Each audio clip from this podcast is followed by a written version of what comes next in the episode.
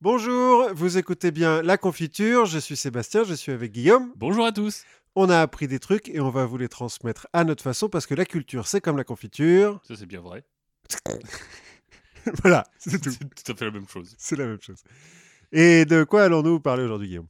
Alors aujourd'hui, on va parler de William Bligh, que nous connaissons tous.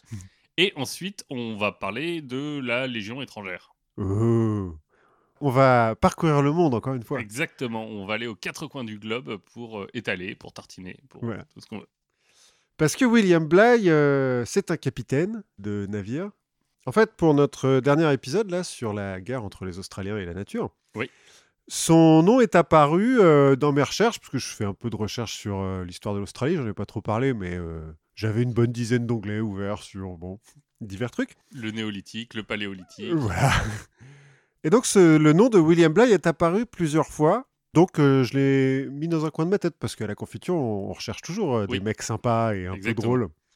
Et donc, dans un coin de ma tête, euh, il a fait son petit bonhomme de chemin jusqu'à rencontrer ma culture cinématographique un peu défaillante. Mhm. Et tout d'un coup, Eureka Mais attends, William Bligh, ça serait pas le mec des révoltés du Bounty? Ah, rien à voir avec le avec Blight de Netflix. Blight. Il y a un Blight euh, sur Netflix? Bright Ah, je sais plus. Un truc qui avait l'air euh, un peu pourri avec des trolls et des. Oui, ah oui, euh, comment ça s'appelait? C'est vrai que c'était pas terrible. Avec Will Smith et des orques. Exactement. Will Smith versus les orques. Bon. Ouais. Non, non, euh, William Bligh, alors rien à voir avec Nelly Bligh non plus, parce que ça oui. s'écrit pas pareil, on va voir comment. Non, William Bligh, c'est le capitaine dans les révoltés du Bounty. Donc c'est celui contre qui les Fletcher Christian, donc Marlon Brando, Oui. se révoltent. Je n'ai pas vu les- la mutinerie du Bounty, donc. euh, Enfin alors Marlon Brando ou Clark Gable ou Mel Gibson, parce qu'on l'a fait plusieurs fois. Oui.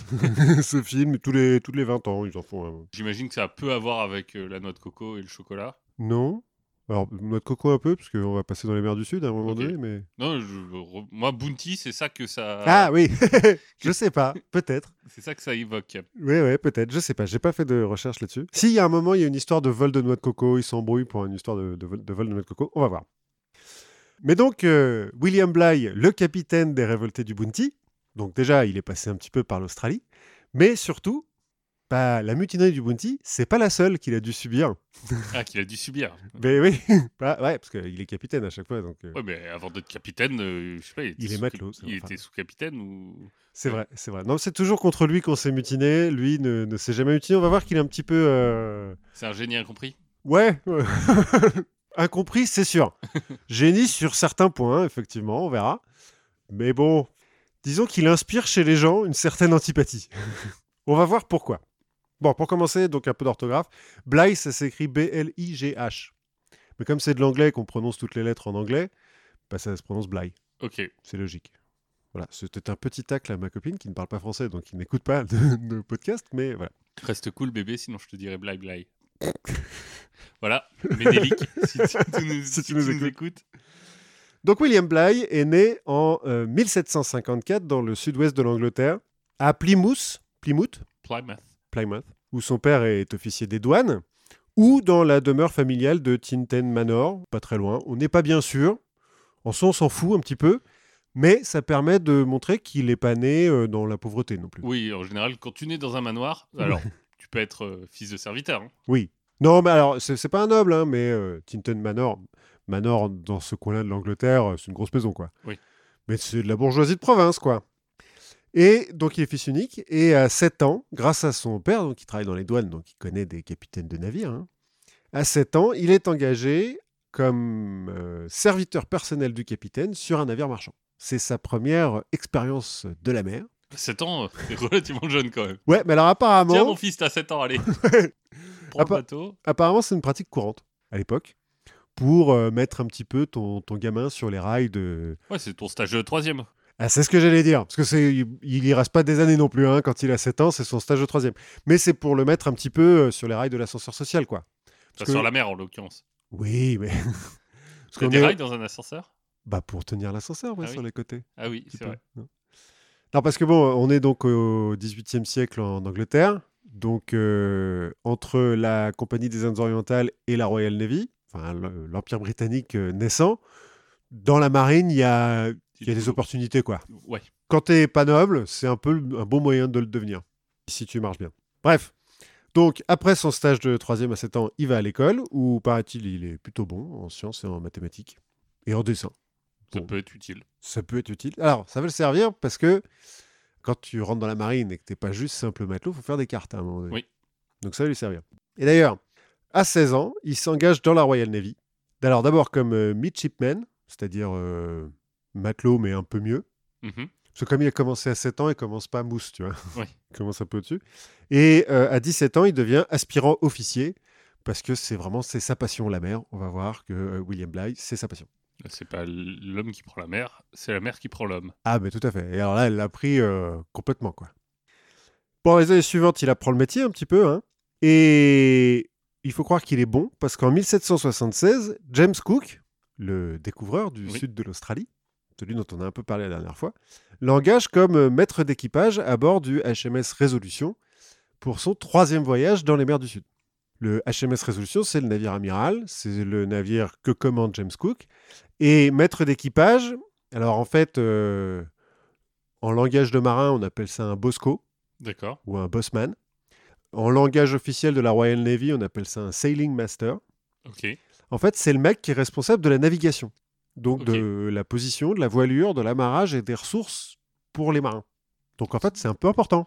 C'est un- une sorte de chief strategic officer, quoi. Ou de Ouais. chief sailing officer. Ouais, voilà, c'est ça. Genre le capitaine, il donne des ordres et tout, il fait ouais, on va euh, à la Jamaïque. Et lui, il fait alors attendez, sur mes cartes, je regarde, on va prendre le périph et tout. Et donc, euh, bah voilà, c'est parti hein, pour un voyage euh, qui est long, parce que la mission de Cook, c'est quand même d'aller de l'autre côté du monde. Oui. Donc, avec Cook, ils vont aller sur les îles Kerguelen, qui euh, sont euh, pas très loin de l'Antarctique. Mhm. Ensuite, ils vont aller à Tahiti pour ramener Omai. En fait, c'est un, un Tahitien que Cook avait ramené de Tahiti en Angleterre lors de son deuxième voyage. Donc là, il lui. Là, on a dit, bon, il est défectueux, il faut le changer. euh. faut le ramener. Non, en fait, ils font le taxi, quoi. Ouais. Mais ils le ramènent, Bah, et puis, c'est plus sympa Tahiti que les Kerguelen. Je pense. à l'époque et encore maintenant, parce que je crois pas qu'il y ait grand-chose sur Il y les îles Kerguelen. Pingouin, non? Je... Oui, il doit y avoir beaucoup d'oiseaux et de phoques. Mais en tout cas, c'est vrai que Tahiti, en tout cas, euh, au moins pour le climat, ça doit être pas mal. Et puis, Bon. on avait parlé de leur euh, pratique de- d'accueil. On va en reparler. On va en reparler un peu plus. Là, ils n'y restent pas très longtemps. Euh, à Tahiti, puisqu'ils ont quand même une mission. Donc, ils vont en Nouvelle-Zélande. Ensuite, ça va être les premiers Européens à rentrer en contact avec les peuples d'Hawaï. Alors, ils Mhm. découvrent pas Hawaï, mais euh, c'est les premiers à s'y arrêter vraiment. Ah oui, c'était les Hollandais qui euh, voyaient des îles au loin et qui disaient Ah, c'est bon, on a découvert Oui, ça? plus ou moins. les Hollandais et les Portugais. Enfin, en tout cas, les îles étaient déjà sur des cartes, mais personne s'était donné la peine de s'arrêter. Donc là, ils y vont. Ok, ça se passe bien. En Euh, gros, c'est grâce à eux qu'on a toutes ces saisons de Colanta. Ouais, plus ou moins. Ensuite, ils vont vers l'île de Vancouver, l'Alaska. Ils essayent de franchir le détroit de Bering parce que la vraie... le vrai objectif de cette mission, c'est de trouver la voie du Nord pour Le- rejoindre le Pacifique depuis. euh, Pas le journal. Non, non, non, la voie maritime du Nord. Ça, je pense que tu n'as pas grandi avec euh, la voie du Nord, c'est pour ça. Non, moi j'ai grandi avec Sud-Ouest. C'est moins pas pareil. c'est pas, pas la même. Il y a plus de résultats de tauromachie. Mais il y a moins de carnaval. Sûrement. Bon, évidemment, le détroit de Bering, même euh, en plein été, vu qu'ils ont, ils sont pas sur un brise-glace nucléaire non plus, hein, euh, ça reste un bateau à voile qu'ils ont. Bah, euh, ils le franchissent pas, hein, ça ne marche pas. Donc, ils sont obligés de rebrousser chemin vers Hawaï. Et alors, à Hawaï, là, cette fois-ci, ils Oh, arrivent. Merde, on est Oui. obligé de s'arrêter à Hawaï plutôt que d'aller dans le, dans le détroit de Bering. Zut. Donc, euh, ils vont à Hawaï et ils arrivent pendant la saison du dieu de la paix. Bon, euh, à l'époque, euh, dans la religion hawaïenne. En fait, les Hawaïens font du capitaine Cook, qui a l'air d'être plutôt charismatique, hein, parce que donc il est déjà passé quand même dans ces coins. Oui. À chaque fois qu'il va sur une île, les mecs ils font ouais Captain Cook et tout. Et plus tard, quand euh, Bly il va y retourner, euh, il va juste dire ouais moi je suis un pote du capitaine Cook et tout le monde va lui faire ouais super. donc là les Hawaïens, en fait ils font du capitaine Cook un avatar du dieu de la paix qui s'appelle euh, Lono. Donc euh, fête et tout, euh, il, le- il le porte en triomphe, il lui file des, des- des cadeaux, euh, c'est super. Quand est-ce qu'il sort son colin? C'est bâtonnet de colin. C'est Captain Cook le colin? Non, c'est Captain Igloo. Ah. Il n'y a pas une, euh, une agence de voyage qui s'appelle Captain Cook? Euh, Cook, euh, Cook. ouais, Thomas Cook voyage. Ah bah il, s'appelle Thomas, hein, je crois, le Captain Cook. Je l'ai pas noté. Non, il s'appelle James. Donc voilà, rien à voir. Donc c'est la fête de la paix, super. Ils y restent pendant quelques semaines, et puis ils se barrent, parce que bon, ils ont quand même une mission à remplir. Oui. Et euh, Puis la paix, c'est bien sympa, mais il y a un moment, il faut conquérir des villes. Non, Et mais- c'est des explorateurs, les mecs, tu vois, genre ils ont vite fait le tour quand même, pas très très grand euh, Hawaï. Donc ils se barrent, mais ils ont une avarie. Quelques semaines plus tard, donc ils sont obligés de rebrousser chemin. Ils se disent, bon, bah, on va retourner à Hawaï, les mecs sont sympas, Ouais. ils vont bien nous filer un arbre pour qu'on on remplace notre pont, quoi. Sauf que Une pizza au- à l'ananas. Et puis, puis tout ira bien. Sauf que entre temps, c'est plus la saison du dieu de la paix, mais c'est la saison du dieu de la guerre. Ah, Et alors, pendant la saison du dieu de la guerre, quand il y a l'avatar du dieu de la paix qui arrive, bah, euh, ça va pas. C'est- ça fout le bordel. ça fout le bordel. Les Hawaïens, ils sont là, genre, non, non, mais attendez, les gars, il y a un équilibre à respecter, là, vous pouvez pas faire ça. Les Anglais, euh, bon, bah, sont Anglais, donc euh, leur disent, bande de sauvages, cassez-vous. Captain Cook, qui se dit, attendez, moi, je suis un dieu quand même. Je suis donc l'avatar du dieu de la paix, on peut discuter. on peut discuter. Il s'interpose entre les deux. Et puis, bon, bah, il se fait lyncher à mort. Et donc, euh, bah, les Anglais euh, repartent euh, sans demander leur reste. Hein? Enfin, ils récupèrent quand même un peu les restes du Oui, capitaine que Cook, dire. mais juste des bouts, parce que les Hawaïens, l'ont ils l'ont vraiment défoncé. hein. Ils étaient vraiment pas contents. Donc, bah, il n'y a plus de Captain Cook. Le nouveau capitaine se dit bon, bah, on va quand même rester avec le détroit de Bering. Ils font une petite euh, arrêt en Sibérie. euh, puis bon, bah, ça marche toujours pas. Puis ils rentrent du coup par euh, la, la voie euh, des écoliers. hein. Ils font le tour de, de l'Afrique, tout ça. Donc c'est la première expérience en haute mer de William Bligh qui euh, bah, a appris plein de trucs. Oui. Hein, Parce que là, donc on est en, ils a- rentrent en Angleterre en 1780, donc il a 26 ans. Donc il est parti pendant 3 ans. Euh, ouais, 4. Ils sont partis en 76. Oui. Donc euh, voilà, les voyages forment la jeunesse. Là, euh, il, est, il est bien formé, quoi. Du coup, bon, en rentrant, il se dit euh, les mers du Sud, c'est sympa, mais c'est un petit peu dangereux. Donc il se calme un petit peu. En 1780, il va se marier en Angleterre. Bon, quelques jours plus tard, euh, la Royal Navy lui dit bah, T'es sympa, mais Voyage de noces maintenant. maintenant, il faut que tu retournes bosser. Donc euh, il va bosser sur le HMS Bellepool. ok. qui est un navire que la Royal Navy a piqué à la France. hein. Ils l'ont pas appelé comme ça. Ah, c'est pas genre BE2L, P2OL, quoi. Non, non, belle poule, comme une, une poule, mais qui est belle. Sur le Bellepool, il va participer à sa première bataille navale dans la mer du Nord, ce qui va lui permettre de devenir lieutenant. Et donc euh, commencer à pouvoir commander un petit peu des trucs. C'est là que ça va commencer à devenir intéressant. En 1782, bon, il participe à la bataille de Gibraltar aussi. Ça se passe bien, donc il continue à faire ses classes, hein, plus ou moins. Et puis 1783, c'est la fin de la guerre d'indépendance américaine et du coup la Royal Navy euh, elle se dit bon bah on a un peu beaucoup de bateaux pour la paix là hein, donc on va en, en enlever quelques-uns Oui. on va en revendre quelques-uns et William Bligh il fait partie des matelots à qui on dit bah euh, chômage technique les gars hein. C'est la paix maintenant. c'est la paix donc euh, bah vous restez à Allez terre avec- ton avatar. hein.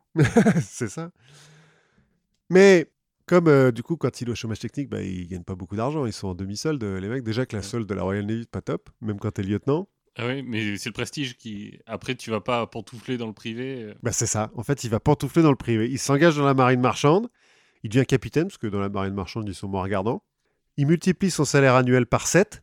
Bah, c'est ça, hein. Tu, tu manges ton pain noir au départ, et puis tu fais ta prépa, quoi. Ouais, c'est ça, plus ou moins. Sauf que, bah voilà, la marine marchande, pour William Blythe, c'est pas prestige, quoi. C'est juste le pognon. Oui, William Blythe, ce qu'il aime, c'est la mer, et puis la gloire, la gloire de la Royal Navy. Lui, il veut devenir euh, comme le capitaine Cook, quoi. D'accord. Ou, ou Nelson, ou. Ouais, il veut... Enfin, euh, pas encore Nelson. euh, si, si, Nelson, il est plus ou moins contemporain, ils vont, ils vont se battre ensemble.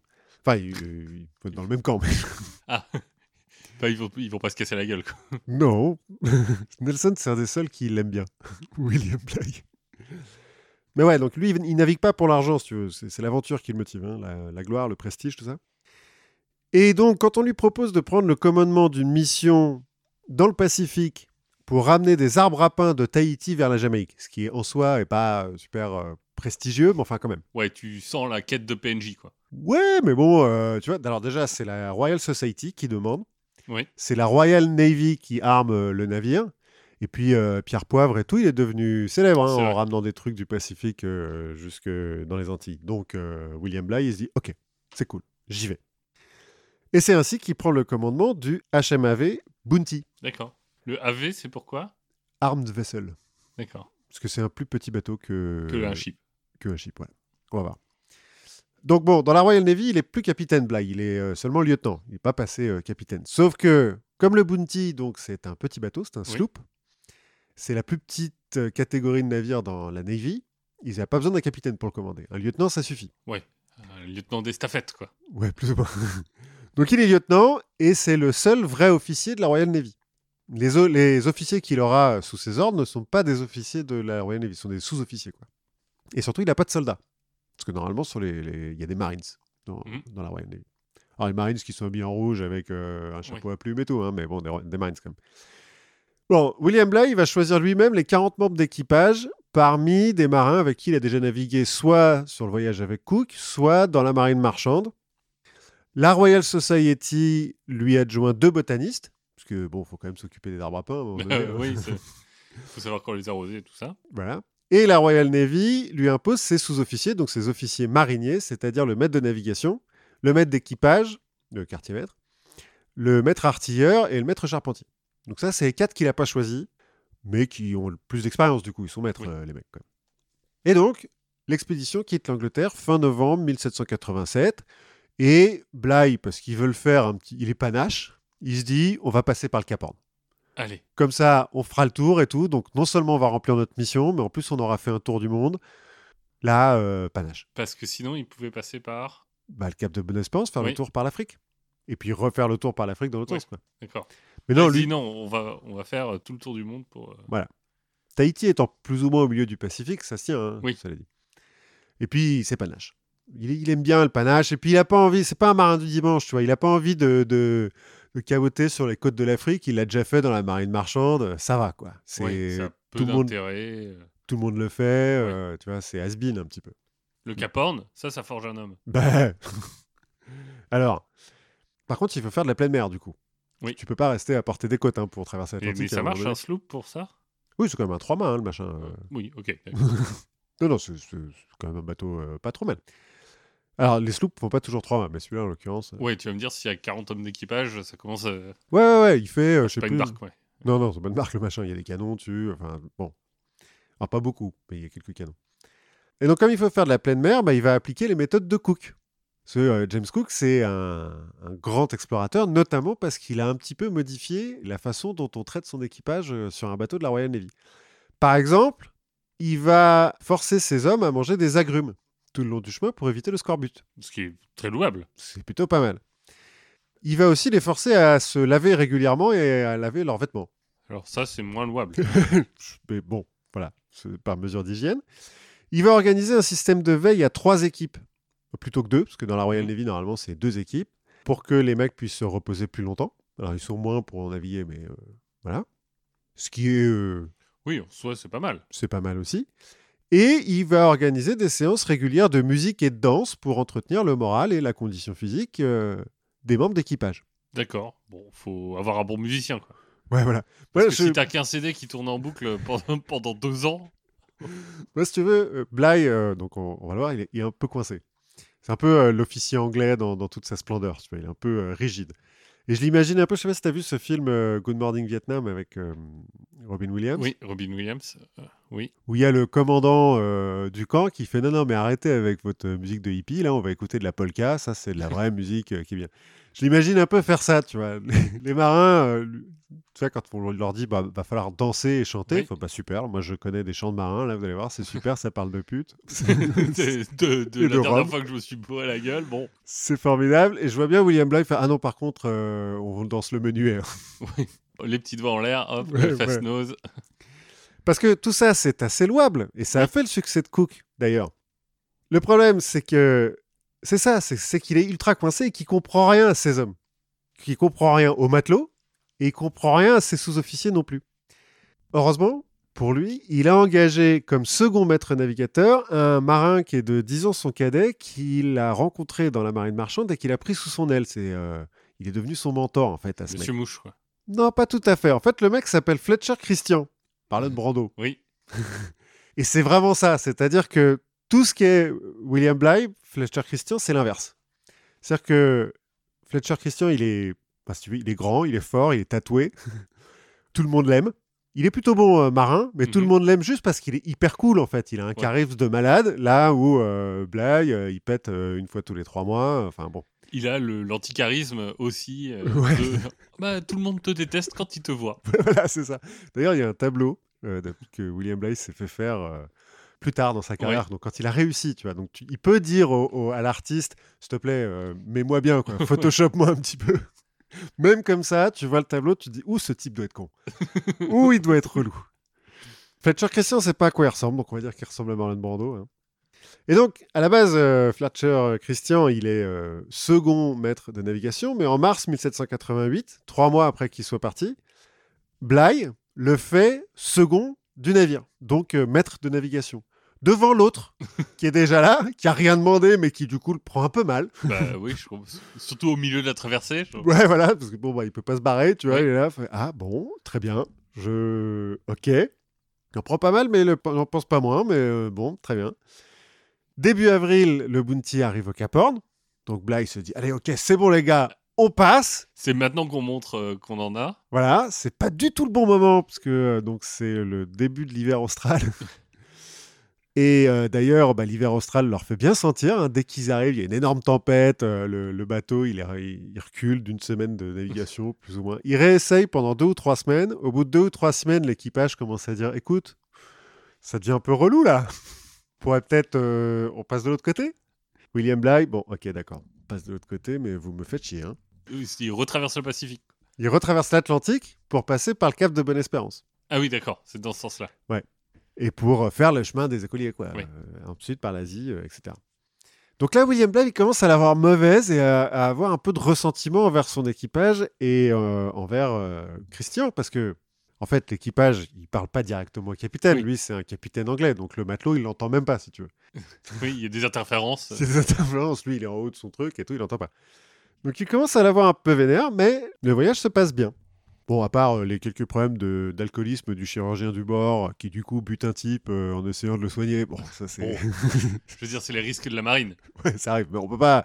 Pas de la faute de Bly, ni de Christian, ni de. C'est la faute, t'as pas de chance, on va Ouais. dire. Enfin, peut-être la photo chirurgien.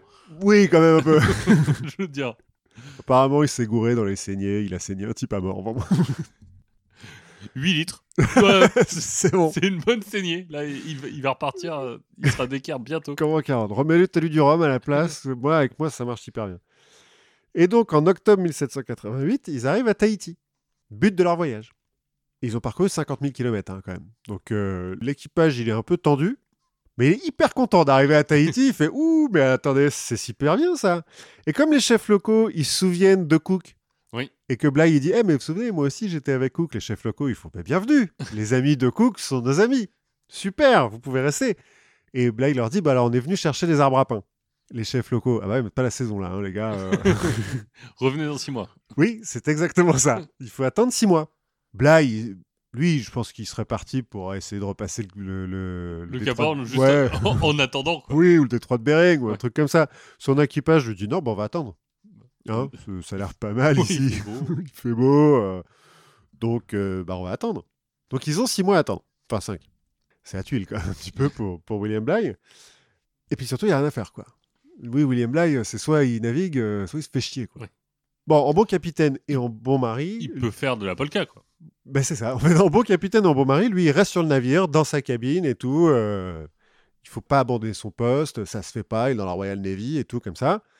Et il dit à Christian, bon, tu t'occupes des, des, mar- des marins ouais, Oui. qui euh, vont sur l'île. Tu nous arranges un petit camp, tu fais ça bien et tout. Puis surtout, euh, attention, un polka tous les matins à 10h, tout ça, tout ça. Christian, Fletcher Christian lui dit, oui, oui, oui. Pas de boogie-woogie avant la prière du soir, voilà. comme disent les jeunes. Fletcher Christian, oui, oui, bien sûr. Comme on l'a dit la dernière fois, je crois, ou Oui. enfin, je ne sais plus quand on a parlé de Tahiti, les mœurs à l'époque, parmi les Tahitiens, sont assez libérées.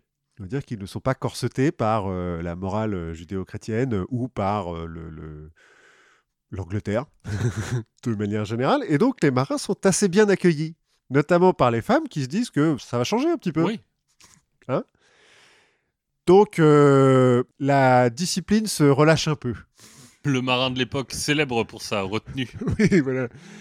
Voilà, c'est bon. Ça se relâche un peu. Christian, il essaye de maintenir un petit peu les trucs. Il se fait pote avec les, Les chefs, les locaux. Comme il est ultra charismatique, les chefs locaux euh, en font un des leurs, ils lui donnent un nom en tahitien, ils le tatouent. euh, alors, ok, il est pote. Quand Bly descend de temps en temps à terre, bah lui, il est capitaine, donc Oui. il s'attend à ce que Christian continue à lui parler comme un capitaine. Sauf que Fletcher Christian, il a fait Ouais, mais attends, euh, euh, là, on n'est pas euh, à Londres hein, quand même, donc il faut Oui. se détendre un petit peu.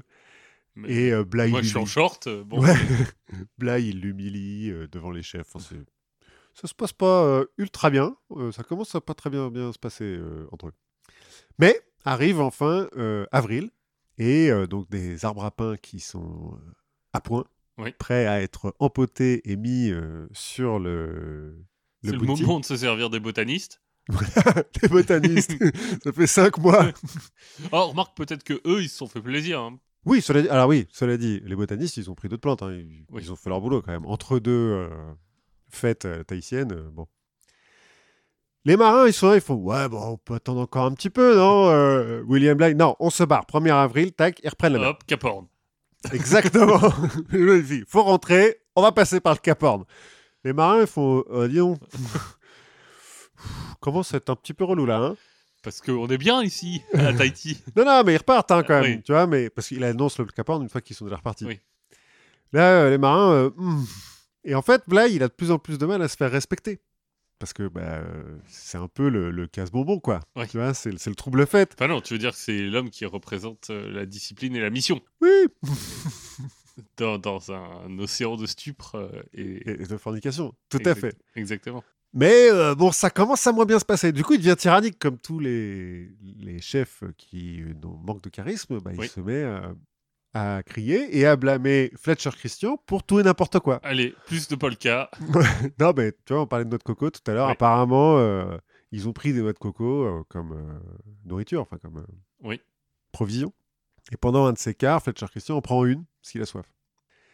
William Bly fait- le fait fouetter et tout. pour une noix de coco.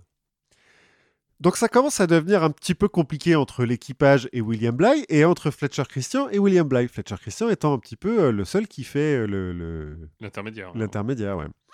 Si bien que dans la nuit du 27 au 28 avril, Christian, il est en fait, c'est du harcèlement moral, il en, il en peut plus, quoi. Il est Ouais. au bord du burn-out. T'as d'autres marins qui lui disent Écoute, Fletcher, on t'aime bien, euh, nous on te suit où tu veux. hein. Donc euh, on peut peut-être faire un truc. Où tu que- veux, et plutôt pas par le Cap Horn. voilà. Le, le relou, là, on le fout sur une planche et puis, euh, hein, advienne que pourra. Fletcher Christian, ça lui fait un peu mal parce que c'est quand même un, un vrai- un vrai marin, tu vois. C'est un... oui, et puis c'est le mec qui l'a pris sous son aile. Voilà, c'est son mentor. Il, il a rencontré sa famille, ses enfants et tout, tu vois. Genre, vraiment, ils, sont, ils étaient potes à l'origine. Plus depuis quelques mois, mais ils étaient potes. Mais je crois que c'est un vrai, euh, un vrai test pour l'amitié de passer trois mois. en il y a moyen, ouais. Surtout quand il y a un rapport hiérarchique. ouais, c'est ça. Bon, bref, dans la nuit du 27 au 28 avril, Christian et 21 marins. Alors, ils sont pas 21 parce que c'est pendant le, le, le quart de Christian. Ils arrêtent William Bly, ils le ligotent. Bon, ça réveille tout le monde parce que ça fait un peu de bruit quand même. Il se trouve qu'il y a 21 marins qui sont du côté de Christian et 21 qui sont encore fidèles à Bly. On est un peu moite-moite, Ouais. quoi. Sauf que les marins qui sont fidèles à Christian, ils ont les mousquets. Donc, euh, bon, en gros, ils sont maîtres du navire. Christian, bon, il force euh, deux charpentiers et un armurier qui sont fidèles à Bly à rester sur le navire. Les autres, ils leur disent écoutez, soit vous venez avec nous et vous respectez mes ordres, soit vous restez fidèles à Bly et euh, chaloupe. Ils mettent une chaloupe à la mer, ils mettent Bly dessus. Voilà. Tous ceux qui trouvent que William Bly c'est un bon capitaine, bah, allez dans la chaloupe. Nous, on retourne à Tahiti et vous, vous vous démerdez. Hein ok, tout le monde est d'accord? Super, ils font ça. Donc dans la chaloupe, une chaloupe de 7 mètres de long, hein, ils sont 18 marins, plus William Bly, 19. Les mutins sont quand même pas des assassins, hein, donc Mhm. ils leur filent euh, quelques jours d'eau et de provisions, sachant qu'il y a quand même une île qui est à l'horizon. Oui, d'accord. Ils sont pas au milieu du Pacifique où il y a rien. Une île des Tonga. Ils viennent de passer à côté. euh, ils savent qu'elle est là. euh. La chaloupe, donc, euh, William Bly, il fait bon, bah, direction l'île. hein. Ouais. On est con, mais pas, pas trop. Ça, au début, ça va. Les indigènes sont plutôt amicaux. Et euh, bah, certains des marins euh, se disent bon bah on n'a qu'à attendre ici. Il y a bien un, un vaisseau européen qui va passer à un moment donné et puis ils nous ramèneront quoi. Je veux dire, Ouais, on a parce- passé cinq mois à Tahiti. Oh, on va pas se taper le retour en chaloupe. ouais, ouais, ça va être un petit peu relou. Et puis euh, c'est moins accueillant que Tahiti, les Tonga, mais enfin ça va, c'est quand même pas mal euh, Oui. comme île. De façon surprenante, euh, William Blake il refuse. Quand on le connaît, on se dit tiens c'est bizarre quand même. Tu veux, Oui. tu veux pas rester sur une île et tu veux rentrer en chaloupe. Oui. oui, Oui, oui. oui, on va rentrer en chaloupe. On va rentrer en chaloupe. Donc, il leur donne de, de prendre des provisions Mhm. sur l'île.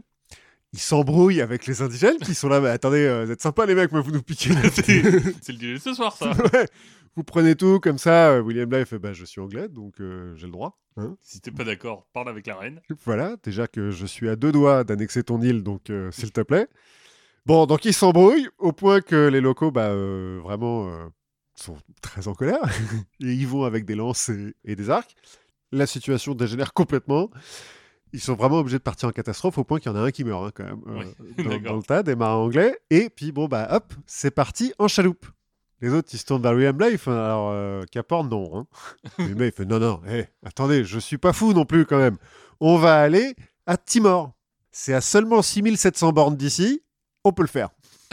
Il va falloir ramer, par contre, les mecs. Voilà ramer. Et c'est pas moi qui rame. hein. moi je suis capitaine. Alors comme ça on se dit c'est complètement con. Oui, oui. Oui, un peu, hein, quand même. Mais en fait, c'est là qu'on se rend compte que William Bligh, ça a beau être un sinistre connard, c'est aussi un marin de génie. Parce qu'ils n'ont pas une carte. Ils ont un sextant, une boussole et une montre de poche. Et ben avec ça, en 41 jours, ils vont faire les 6700 bornes pour arriver sans encombre à Timor. Il va pas perdre un seul mec. Bien. Bon, il y a un moment donné, les types sont à deux doigts de lui couper la gorge et tout, mais pour une fois, il arrive à, à détendre l'atmosphère. Avec un peu de polka. Oui, faut croire. Alors, il paraît qu'il leur raconte des histoires de marins pour renforcer le moral. Ils sont 17 sur une Ouais. chaloupe, 18 sur une chaloupe, ils en ont perdu. Enfin, c'est quand même incroyable, les mecs, de, de faire ça.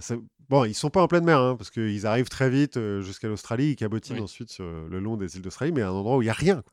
Ils peuvent un petit peu se ravitailler euh, bah, sur les, les arbres qu'ils trouvent. Ils Ouais. vont bouffer beaucoup de noix de coco. Je pense qu'il y en a eu beaucoup de diarrhée sur cette chaloupe. D'ailleurs, quand ils arrivent à Timor, il y en a quand même un qui meurt de maladie euh, quelques jours plus tard. Ensuite, euh, donc Timor, c'est une colonie hollandaise. Ils sont transférés à Batavia, en Indonésie. Il y en a quatre de plus qui meurent. Oui, parce que l'Indonésie, c'est.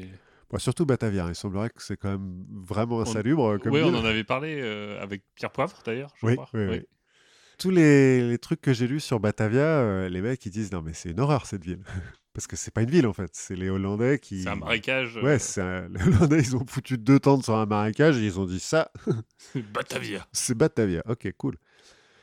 La, la chaloupe pour dire là, elle fait 7 mètres hein, de long. Il n'y a pas de mât et tout, hein, Ouais. c'est vraiment une chaloupe quoi. Bref, il reste euh, un temps à Batavia, le temps qu'un navire passe pour les ramener en Angleterre. Il va rentrer, William Bligh, dans les premiers débuts, au début de l'année 1790. Il est tout de suite traduit en cours martial par la Royal Navy, puisqu'il a quand même perdu un navire. Oui. c'est, tu vois, c'est pas comme un truc que t'égares comme ça, euh, il y a un peu des conséquences. Mais il est acquitté assez vite grâce au témoignage des marins qu'il a ramenés, qui pour la plupart, euh, de toute façon, lui étaient euh, Fidèle. fidèles, mais qui en plus racontent que grâce à lui, ils ont fait 6700 bornes en- en chaloupe. Il est acquitté en octobre 1790, je crois. Oui, bon, c'est pas très grave.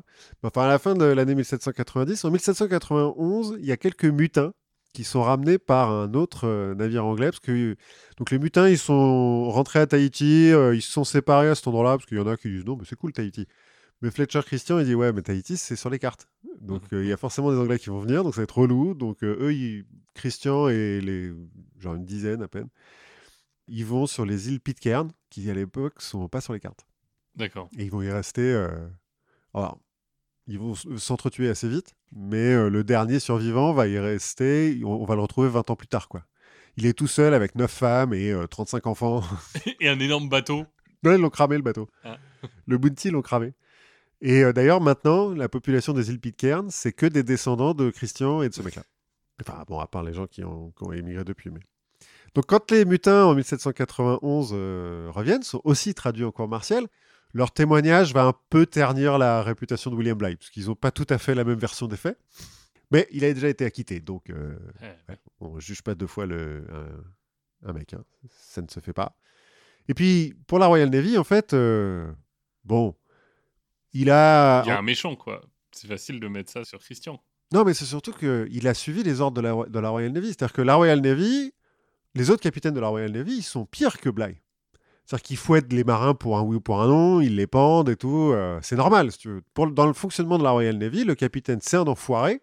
Et les marins, euh, c'est rien, quoi. On les change comme ça. euh, de toute façon, il y a la conscription la plupart du temps. Donc, Oui. C'est un enfoiré, mais c'est notre enfoiré. voilà. Donc il est fait capitaine par la Royal Navy. hein. Hop, petite promotion. On se dit que là, il va arrêter un petit peu avec les mers du Sud, mais non. En 1792, on lui offre euh, une nouvelle mission pour ramener des arbres à pain. Cette fois-ci, ça se passe bien. Il arrive au bon moment. Il arrive au bon moment, il s'embrouille pas avec son équipage, ils arrivent jusqu'en Jamaïque avec des arbres à pain qui sont viables. Tout se passe bien. Les arbres à pain, à la base, on les ramène en Jamaïque pour nourrir les esclaves. Parce qu'on se dit, euh, ça coûte pas cher, c'est facile à faire pousser et tout, machin. Sauf que les esclaves en Jamaïque, ils font, bah non, parce que c'est dégueulasse. Donc on va pas manger ça. Donc la mission est un échec, mais là, c'est pas de la faute de William Oui. Il ramène un autre arbre aussi qui s'appelle l'Aki, alors qui fait des fruits. Euh... Paraît-il sont bons, je sais pas, je connais pas. Mais dont le, le nom scientifique est le, le Bligia sapida, en l'honneur de William Bligh. Parce que du coup, il se fait un peu botaniste. Bon. Quand t'es navigateur, j'ai l'impression que souvent, hein, tu découvres quand même euh, des, Des, des plantes, ouais. des plantes, euh, des, des oiseaux, des trucs comme ça. Ouais, ou alors c'est d'autres qui le découvrent. Oui, et puis on et donne... puis tu dis c'est moi le chef. Oui, voilà. Donc c'est moi qui ai découvert. Après ce voyage, la Royal Navy lui dit Ok, c'est cool, t'as bien bossé, on va arrêter avec les mers du Sud. Il l'affecte euh, sur les flottes qui défendent la Manche et l'estuaire de la Tamise. Du coup, il peut voir sa femme aussi un petit peu, parce que, parce que la femme, elle part pas hein, euh, en voyage. Ouais, mais on passe par le Cap Horn. Alors, il doit pas passer par le Cap Horn parce qu'il lui fait sept enfants quand même. Ouais. Donc il doit passer par la route normale. hein. oui, par le, par le chemin des écoliers. Ouais, ça doit être ça. Donc, petite, euh, petit moment euh, de calme dans, dans la carrière de William Bligh. Et puis en 1797, le- l'Angleterre reprend la guerre contre la France euh, révolutionnaire. Alors là, la guerre se passe euh, bah, dans la Manche et euh, sur l'estuaire de la Tamise. Donc, il faut plus de navires. Donc, conscription, on envoie euh, des centaines de milliers d'hommes sur les bateaux de la Royal Navy. Mais là, les euh, mecs qui ont attiré des bas-fonds de Londres pour aller se battre euh, sur un bateau contre des révolutionnaires français commencent à faire, disons, euh, pas con ce qu'ils disent, hein, les Français là. Ouais, plutôt que d'écouter de la polka. Oui, on pourrait peut-être faire quelque chose, parce que nous, on n'a pas été augmenté depuis 1658 quand même. Ça fait un siècle et demi que les mecs, ils n'ont pas été augmentés. Et il y a eu un peu d'inflation, hein, même si c'est pas... Et puis, euh, le fait que les capitaines ont le droit de nous fouetter pour un oui ou pour un non, pas top, hein. Oui, ça passe moyen. Voilà, dans la mesure où on n'a déjà pas choisi d'être là, ça fait quand même un peu chier. Et donc ils se mettent en grève, enfin, ou ils se mutinent, quoi. Et William Bligh, qui est commandant du HMS Director à l'époque, dans l'estuaire de la Tamise, bah mutinerie. donc on le prend, lui et ses officiers, on le met sur une chaloupe, casse-toi. Bon, là, c'est plus simple. C'est plus simple pour rentrer. Et puis, c'est pas vraiment de sa faute non plus, cela dit. C'est pas lui qui décide Oui. euh, la paye de ses marins. Mais bon, deuxième mutinerie. Donc, deuxième cour martiale, hein, parce qu'il a quand même perdu un navire, euh, Oui. encore une fois. Alors, les mutins se barrent pas. C'est vraiment plus une grève générale qu'une mutinerie. C'est-à-dire qu'ils négocient après avec la Royal Navy, qui finit par dire oui, bon. C'est Potemkin. quoi. Enfin, pas tout à fait. Bah, qui se passe. Enfin, qui se passe. euh, Ils ont gain de cause, en fait, les, les- les marins. Ouais, c'est plus une grève qu'une mutinerie. Voilà, c'est ça. Ils ont gain de cause, on les augmente un petit peu, on arrête de les fouetter. Bon, la Royal Navy va en pendre quelques-uns pour l'exemple, hein, parce que Oui. pas non plus, euh, voilà. William Bligh, donc, cour martiale, mais c'est pas vraiment de sa faute, donc il est acquitté, encore une fois, très bien, super. Bon, deuxième matinerie, c'est à ce moment-là qu'il se rend compte que dans son dos, en fait, les marins l'appellent le bâtard du bounty, ou Breadfruit Bligh, à cause de son Oui. petite obsession pour les arbres à pain. Il le prend un peu mal. Mais en même Mais il temps, peut plus fouetter. mais il a plus le droit de fouetter. Donc euh, voilà.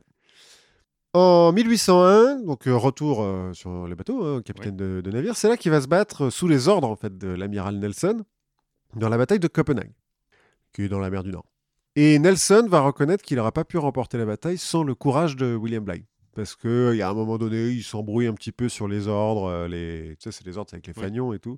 Et il y a que Bligh qui a compris le bon ordre et qui continue à attaquer et tout. Bon. Donc il se couvre un petit peu de gloire. En récompense, il est élu à la Royal Society. Bon, c'est vraiment histoire de... hein, parce que... Oui. Et donc euh, là, portrait. Portrait, exact. En 1805, il s'embrouille encore une fois avec son équipage, avec ses officiers cette fois-ci. Il les insulte, tout le monde s'insulte, euh, du coup, corps martial, pour tout le monde. Encore une fois, il est acquitté. Mais là, la Royal Navy, elle se dit qu'il faudra peut-être commencer à arrêter de le mettre sur des bateaux, ce mec-là, parce qu'il est relou. Donc, on va l'envoyer loin et pas sur un bateau. Par exemple, en Australie, où on a besoin d'un nouveau gouverneur en Nouvelle-Galles du Sud. Donc, on est en 1806. Il vient avec des lapins? Non. non, non, il vient avec euh, son caractère de cochon. Et euh, spoiler alert, ça va pas hyper bien se passer. hein. Mais bon, un peu de contexte. Donc on est en 1806. Je l'ai dit la dernière fois, la Nouvelle-Galles du Sud, ça a été fondé en 1788. Avec la First Fleet Oui. et tout, euh, les prisonniers. En 1806, quand Bligh arrive en Australie, la colonie, elle compte 6935 Européens, dont 1380 prisonniers et 685 soldats du bataillon de Nouvelle-Galles du Sud, qui sont censés garder les prisonniers, Oui. faire la police et puis euh, défendre la colonie contre les émeux. Quoi. Oui. Et les lapins. Ah non, il n'y a pas encore de lapins. Les dingos. Vu l'éloignement, puis la réputation d'Australie, qui est quand même une, une prison assez Oui, ouverte euh, et un désert, les, les soldats se battent pas pour rentrer dans le bataillon de Nouvelle-Galles du Sud. Donc, euh, c'est pas vraiment la fine fleur de, Oui, de la pas la Royal crème Navy. de la non, pas vraiment. C'est plutôt euh, les fauteurs de troubles. euh, Ceux où on s'est dit, bon, la frontière avec le prisonnier est ouais, pas vraiment. assez fine. C'est ça, c'est qu'ils sont sous, euh, comment on dit, en liberté conditionnelle. c'est les indigents qui se sont engagés dans l'armée parce que c'est ça ou crever de faim dans les rues de Londres. Donc bon, c'est pas. Il n'y a pas une grande motivation pour défendre l'Union Jack. Bon, c'est surtout que la discipline, c'est pas vraiment ce qui prime, quoi. Oui. Mais euh, pour ces soldats, c'est un peu une, une terre d'opportunité, l'Australie. Parce que, donc, comme on est loin, les règles sont un peu plus souples. Donc, euh, on a le droit d'avoir un, un side job, quoi, sur le, Oui. un side hustle, quoi, sur le côté. Et il se trouve aussi que les, les, ori- les autorités coloniales, autant, je l'avais dit, sur la First Fleet, il y a un bateau qui est plein de briques, par exemple, pour construire Oui. des, des bâtiments. Donc, ils ont ça, ils ont bien euh, les menottes et tout, ça, il y en a. Il y a un truc qu'ils ont un peu oublié, c'est de la monnaie. C'est-à-dire qu'ils n'ont pas envoyé beaucoup de billets et de pièces, et que à l'époque en Australie, euh, bah, il n'y a rien pour, euh, Pour en imprimer, oui. ouais, pour imprimer des billets ou frapper des pièces. Donc il y a un problème de monnaie. Ils savent, ils savent pas quoi, à quoi payer les mecs. Bah, ça c'est pas grave. On, fait des, des petits mots, quoi. Non, ils ont trouvé mieux. Ils se payent en rhum. Comme de toute façon, il y a que ça à faire hein, là-bas. bah, ils se payent en rhum. Jusque-là, euh, tout va bien. Et comme je disais, donc c'est un petit peu euh, léger euh, la, la discipline dans, Oui. dans l'armée. En fait, il y a un tiers des bars de Sydney qui sont tenus par des sous-officiers du bataillon. Comme ça, c'est pratique. Oui. T'as même pas besoin de les payer tes soldats. Tu lui dis juste, bah viens dans mon bar. Puis c'est cool. Bon, du coup, il y a un petit trafic d'alcool euh, qui se met en place. Et les prédécesseurs euh, de Bligh, les deux gouverneurs euh, d'avant, ont une autorité un peu relative sur les colons et. Alors, sur les colons, d'abord, parce que c'est le plus riche et le plus entreprenant d'entre eux, un certain John MacArthur, bah, qui dirige. Oui, que c'est plus riche. voilà. Surtout qu'il est en affaire avec le major Johnston, le chef du bataillon euh, de Nouvelle-Galles du Sud, notamment sur cette histoire de trafic d'alcool. Bon, euh, ils s'arrangent un petit peu. Donc c'est un peu eux les deux vrais chefs de la colonie. Et le gouverneur qui précède Bligh, euh, il rame. Et donc la Royal Navy se dit Attends, Bligh l'incorruptible, cet homme qui a prouvé sa diplomatie de nombreuses fois dans les mers du Sud, c'est le candidat parfait pour envoyer euh, en Australie. Je pense que ça va bien se passer, quoi. Alors déjà, sur le chemin, ça commence mal. Il part avec deux bateaux. Donc lui est capitaine du premier, Oui. puis il y a un capitaine du second. Il s'embrouille avec l'autre capitaine au point que... Par fanion interposé. Non mais vraiment, il s'embrouille par fanion interposé au point que l'autre capitaine de rage fait tirer sur le, le- le bateau de Bligh. du coup, Bligh est obligé de, de l'aborder, de lancer l'abordage sur son propre navire d'escorte et d'arrêter l'autre capitaine. Qui renvoie en, Angleterre euh, en, En disant...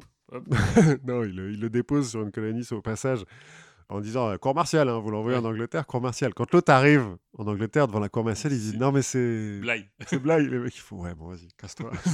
c'est pas grave. À son arrivée, donc à William Bligh en Australie, il est accueilli par MacArthur, Oui.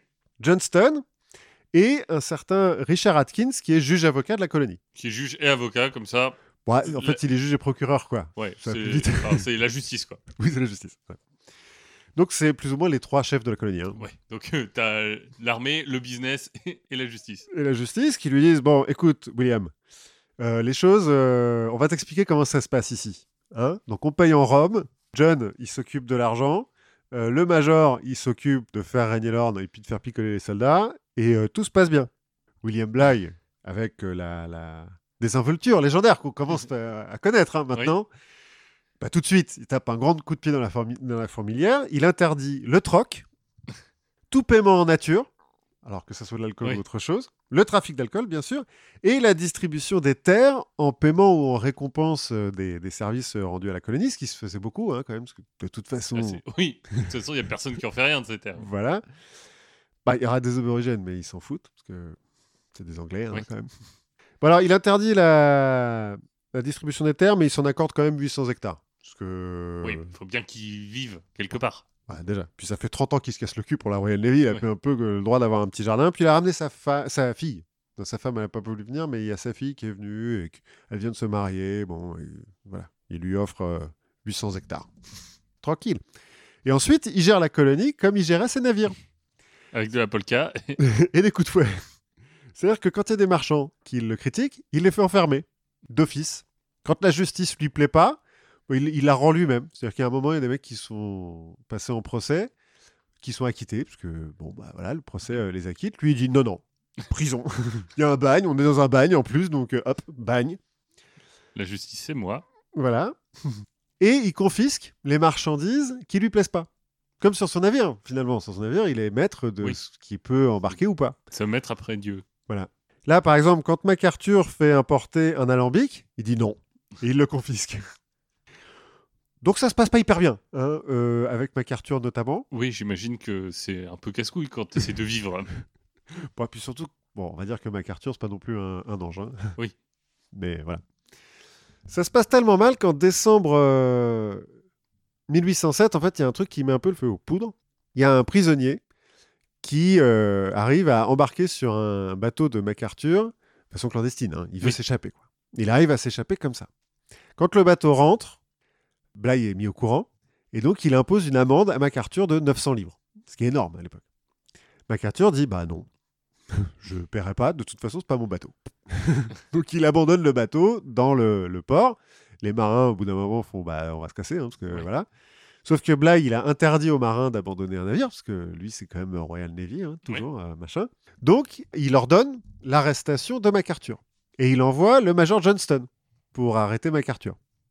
Le major Johnston, qui est de mèche, en fait, avec MacArthur, dit Bah euh, non, je peux pas, parce que je suis malade. Donc, euh, non. Bligh, qui, euh, on le connaît, hein, pas tendance à, comment dire, s'entêter, envoie un autre mec pour arrêter MacArthur. MacArthur se fait arrêter et son procès est fixé au 25 janvier 1808. Donc il est censé être jugé par Atkins. Oui.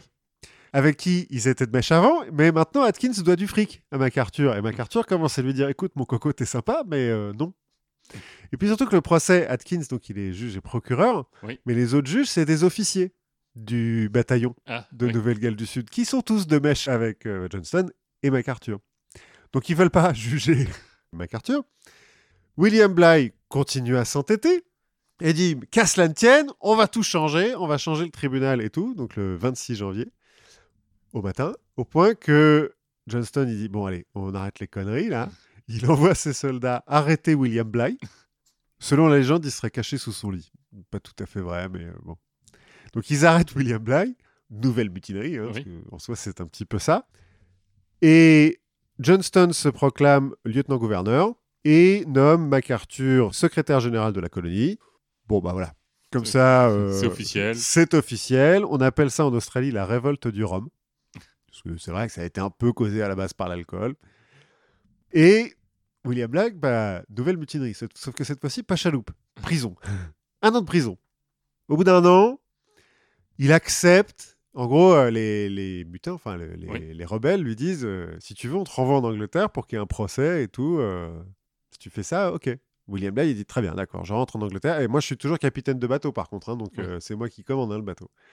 Ok, très bien. Ils le mettent sur un bateau. William Bligh, dès qu'il est parti, va en Tasmanie, juste à côté, en se disant bah, le gouverneur de Tasmanie va prendre mon, mon parti. Oui. C'est un vrai Anglais, lui. Il, est- il sera fidèle à la Royal Navy. Quand il arrive en Tasmanie, le gouverneur, il fait non. Alors ça, c'est mort. tu débarques même pas, toi, parce que t'es trop relou.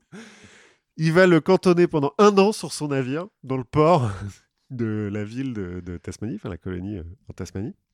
Super pour les marins. Bah non, mais il est tout seul en fait sur son bateau, ils sont dans le port, donc les marins ils font bah.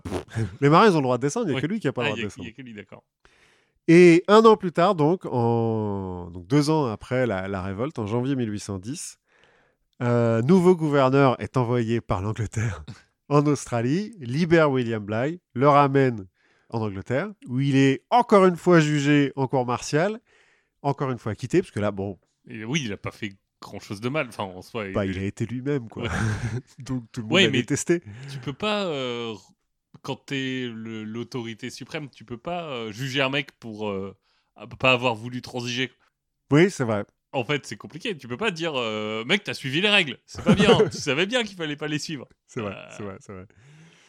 On pourra quand même finir par lui dire, mec, Oui, tu, tu pourras apprendre de tes erreurs quand même. oui, non, mais ça, ça, bien sûr. Mais d'un point de vue juste légal, C'est vrai.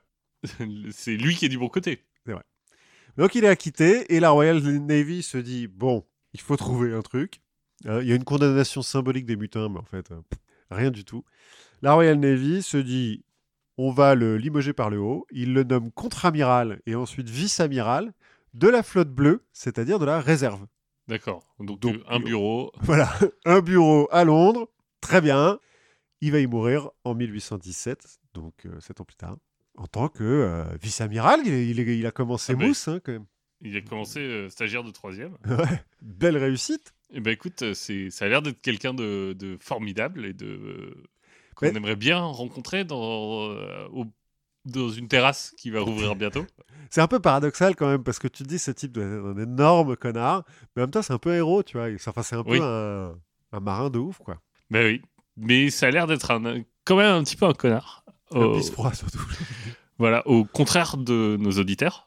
Qui, Ah sont bah des oui. gens, qui sont des gens formidables et avec qui on peut discuter euh, via le Discord de Podcut. Mhm. Donc j'avais deux choses à dire. La première, c'est que récemment, un auditeur m'a fait remarquer que à Münster, en Allemagne, on ne faisait pas de fromage. Non. C'est à Münster, en Alsace. Ah, on avait parlé du fromage de Munster euh Je pense quand on avait parlé des anabaptistes de Münster, on avait dû faire une blague sur le fromage à un moment. Ça m'étonnerait parce pas de qu'on aime bien les blagues culinaires. voilà. Donc euh, je m'en excuse et je remercie nos éditeurs de, de nous corriger. Et euh, surtout, il y en a un autre euh, d'entre eux, Clément, pour ne pas le nommer, qui m'a mis sur euh, le- la piste d'un sujet. Donc je me suis dit, quand le peuple réclame... Donnons au peuple. voilà, Donnons nous, la brioche nous- au peuple. Nous, on est très contents de nous exécuter. Donc, si vous avez plein d'idées, d'épisodes, de sujets que vous voulez faire, il n'y a pas de problème. Et euh, il m'a dit, mais, euh, mais pourquoi est-ce que tu parlerais pas de la bataille de Cameron? Alors déjà, parce que tu ne connaissais pas la bataille de Exactement. Cameron. C'est c'est la, le- la première euh, raison pour laquelle je ne parlais pas de la bataille de Cameron. Et en plus de bah, d'égayer ma curiosité, il se trouve que le timing n'est pas complètement mauvais, puisqu'on est à peu près dans le bon timing de la bataille de Cameron. On verra. Et en fait, j'ai vu, entre le moment où il m'en a parlé et le moment où j'ai préparé le sujet, plein de mentions de cette bataille qui arrivaient un peu partout. Ah ouais. Bah ouais. C'est le Zeitgeist. En fait, euh, j'ai, du coup, j'ai fait des recherches un tout petit peu. Et en fait, c'est un sentiment qui est assez normal de quand on découvre quelque chose de nouveau, on a tendance à le voir apparaître un peu partout. Mm. C'est ce qu'on appelle l'effet Bader-Meinhof. Hein, donc l'effet de la bande à Bader. Sérieux? Ouais, c'est ça. C'est un historien qui disait euh, qu'il avait commencé à étudier le sujet de la bande à Bader et qu'il avait vu des références partout euh, à ce moment-là. C'est euh, voilà ce qu'on appelle aussi l'illusion de fréquence. Mhm. C'est euh, apparemment une combinaison entre le biais de confirmation, donc on retient que ce qui va dans notre sens, hein. donc on retient quand on voit des choses nouvelles. Ouais, ou l'horloge est, est toujours à 22h22 parce qu'on Oh, s'en oui. rappelle que quand elle est Exactement. à 22h22. Et de biais d'attention sélective, euh, donc euh, on retient que ce qui nous intéresse en fait. Oui. C'est complètement normal. C'est un effet qui est parfois un peu problématique quand on souffre de schizophrénie ou de paranoïa, mais euh, je pense que ce n'est pas encore mon cas. Bref, la bataille de Cameron. Alors, la bataille de Cameron, c'est une bataille qui a eu lieu le 30 avril 1863, près du village de Cameron, enfin dans le, le hameau de Cameron, au Mexique, et qui implique l'armée mexicaine et la Légion étrangère française. Alors tu vois, Cameron, comme ça, j'aurais pas mis au Mexique, moi. Mais Alors, peut-être que ma, Ah. peut-être que tu prononces à l'anglaise. Je, non, je prononce à la légionnaire. De- des vidéos que les, de légionnaires que j'ai vues, ils, ils, le prononcent comme ça. Peut-être Cam Cameron. Rien que ça, ça m'a fait euh, soulever deux questions. La première, c'est en fait, c'est quoi la Légion étrangère? Et, la deuxième, c'est mais qu'est-ce qu'on foutait au Mexique? Le premier, comment on a dit? Premier 30 avril 1863. Oui. Pourquoi? Pourquoi? Alors, on va commencer par la Légion. Bon, la Légion, qu'est-ce que c'est? Donc, une Légion, en soi, c'est un corps d'armée qui est composé de plusieurs régiments. La Légion étrangère, comme son nom l'indique, elle implique des étrangers, Mhm. donc des non-français qui se battent au sein de l'armée française. Mhm. Ça, on l'a toujours fait. On a toujours eu, par exemple, des régiments de mercenaires. Oui, oui, oui. C'est vrai. Des Ou- Suisses, par exemple. Certains échanges euh, diplomatiques, comme le cas des gardes suisses, Mhm. les gardes suisses qui n'ont le droit de servir que le pape et le roi de France. C'est quand même fou qu'à une époque, la Suisse était connue pour ses soldats. Oui, C'est pas très grand, la Suisse, et puis quand tu vois un Suisse maintenant, tu te dis pas, ouh, ça doit être un bon mercenaire, lui. Voilà, bah, les gardes suisses, c'est euh, un peu une troupe d'élite qui sert que le pape et le roi de France depuis Marignan. 1515. Marignan 1515, la- les Français contre les Suisses, parce que ça, on- voilà, vous pourrez, la prochaine fois qu'on dit 15 1515, vous pourrez aller un cran plus loin pour dire ouais, la France contre les Suisses. Et bah, euh, en gagnant, euh, je crois que c'est François Ier qui gagne le droit d'avoir euh, des gardes suisses. Un peu un jeu de rôle, quoi. Exactement. Tu bats un Pokémon et après tu l'as, quoi. Exactement. Euh, Napoléon, dont on parle beaucoup en ce moment aussi, Oui, oui, oui. était lui aussi un grand consommateur de troupes étrangères. Et de garde suisse. Même si euh, on, là, on pousse un peu le concept de, de troupes étrangères euh, un peu loin, parce qu'en fait, on parle surtout de troupes qui viennent de pays qu'il a conquis. Ouais, donc c'est un peu la France, quoi. Mais bon, c'est l'époque où toute l'Europe, c'est la France. Ouais, c'est ça. Donc, euh, est-ce que est-ce qu'un espagnol c'est français bon, Bah, ils parlent pas la langue. Oui. Euh, Enfin, sauf Manuel Valls. Mais Parce que Manuel Valls, c'est français. je, je- c'est une question à laquelle euh, nous ne répondrons pas aujourd'hui. Ça, ça prendrait trop de temps. Mais par exemple, notre bon Napoléon, au moment où il emmène 400 000 hommes passer le fleuve Niemen pour aller prendre Moscou, Oui. bah, lors de sa très inspirée campagne de Russie, Mhm. bah, parmi ces 400 000 hommes, il n'y a que 120 000 Français. Ah ouais. Donc euh, à peine un tiers, quoi. Donc à peine un tiers. Par Et contre, il y a euh, beaucoup de Polonais qui sont, ouais, qui c'est sont ça. sous comme des Polonais. La Légion étrangère sous sa forme moderne est, elle, une émanation de la royauté, Mm. à qui nous devons autant de très bonnes idées. oui. Mais pas la fête des mères. La fête des mères, c'est pétain, ça n'a rien à voir. Plus précisément, nous devons la Légion étrangère, fleuron de l'armée française, à Louis-Philippe. Ah oui. Bien sûr, euh, sa création, c'est plus une question de nécessité qu'une question de euh, vision et grand dessin pour l'armée française qui doit se doter d'un bataillon d'élite euh, étranger.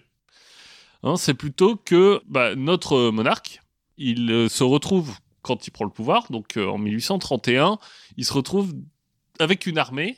Donc euh, l'armée, c'est toujours un peu chiant quand t'es euh, quand t'es chef. Enfin, vaut mieux l'avoir de ton côté. Quoi. Ouais, ouais. Et lui, il se retrouve avec une armée qui a à la fois des nostalgiques de Charles X Mhm. et de Bonaparte. Ouais. Donc pas ultra... Un peu séparatiste, quoi, l'armée. Voilà, c'est ça. Ils sont prêts à écrire des tribunes. en plus, on a sur le territoire bah, tout un tas de rescapés de l'époque napoléonienne. Donc on a des Suisses, des Belges, des Hollandais qui euh, sont là sur le territoire français parce qu'ils ont été déplacés par la guerre, attirés par euh, l'aura de l'empereur et tout ça. Le problème, c'est que on est euh, 1831, on est dans le début de la révolution industrielle Mhm. et avec son corollaire qui est l'arrivée en France du chômage. Eh oui. Parce que avant tout le monde travaillait, euh, c'était pas le même rythme, mais maintenant on commence à avoir du chômage, donc en fait on a finalement des étrangers Désœuvré. désœuvrés. Et un étranger désœuvré, il a deux doigts de devenir communiste. Exactement. Et en plus, on a à ce moment-là pas mal de changements de régime un peu partout dans les autres pays d'Europe. Mhm. Euh, et donc on a des étrangers qui ont un peu la rage, qui sont pas très contents de ce qui se passe dans les autres pays, et donc qui viennent en France. Monter le Parti communiste. par- par exemple.